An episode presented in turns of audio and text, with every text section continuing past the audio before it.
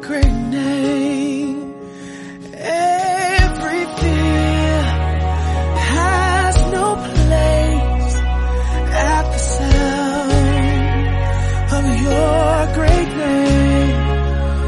The enemy, he has to leave at the sound of your